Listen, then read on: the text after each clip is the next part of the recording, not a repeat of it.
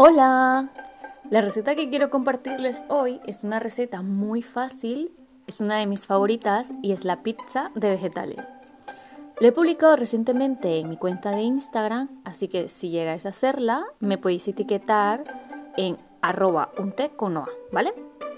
Para esta receta vamos a necesitar judías verdes redondas, brócoli, pimiento rojo, cebolla, tomate cherry o el que queráis, salsa pesto, masa de harina, unas dos patatas, margarina 100% vegetal o aceite de coco y leche de soja.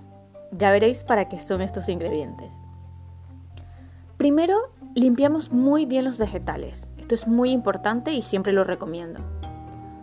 Para el pesto lo podemos o comprar o lo podemos hacer nosotros. De igual manera con la masa, la podemos hacer o la podemos comprar. A mí me gusta que la masa tenga semillas o cereales. Le da ese toque así crujiente cuando ya al final está lista. Después de lavar los vegetales, mm, nos ponemos con la masa. Le damos la forma que deseamos, la estiramos muy bien con el rodillo y miramos que la masa no se nos pegue. Acto seguido, vamos a colocar el pesto, lo untamos muy bien por toda la masa, que ya debería estar bien estiradita. La salsa pesto es la base de nuestra pizza, ¿ok? Luego le añadimos los vegetales. ¿Podemos reemplazarlos? Sí, los podemos reemplazar. Los podéis reemplazar por los que queráis. Pero el tomate con el pesto da un buen sabor. Es muy agradable. Así que opcional, lo que queráis, como veáis. Cuando ya tengamos esto, nos ponemos con nuestro queso falso.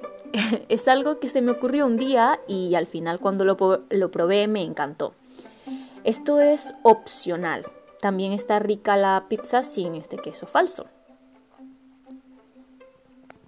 Para ello, primero pelé las dos patatas que recomiendo, suficiente, pequeñitas. Luego las rayé con un rallador de zanahoria. Después les quité el exceso de agua cuando terminé de rayarlas. Segundo, encendí el horno para que este se fuese precalentando. Seguidamente puse una olla con un poco de margarina 100% vegetal, un poco, no mucho. Y le añadí leche de soja, le fui añadiendo poquito a poquito hasta que tuviese esa mezcla y ese olor tan rico que, que me gusta. Luego empapé las patatas ya ralladas hasta que éstas se mezclaran muy bien con, la leche de soja y la, y la margarina. Posteriormente coloqué las patatas impregnadas sobre, la, sobre toda la pizza y para finalizar puse la pizza en el horno. A mí me suele tardar unos 30 a 45 minutos. Mm, cuando sale tiene un olor y un sabor es riquísima, de verdad se las recomiendo y espero que os guste. Así que pronto volveré por aquí con más recetas, así que que aproveche. Adiós.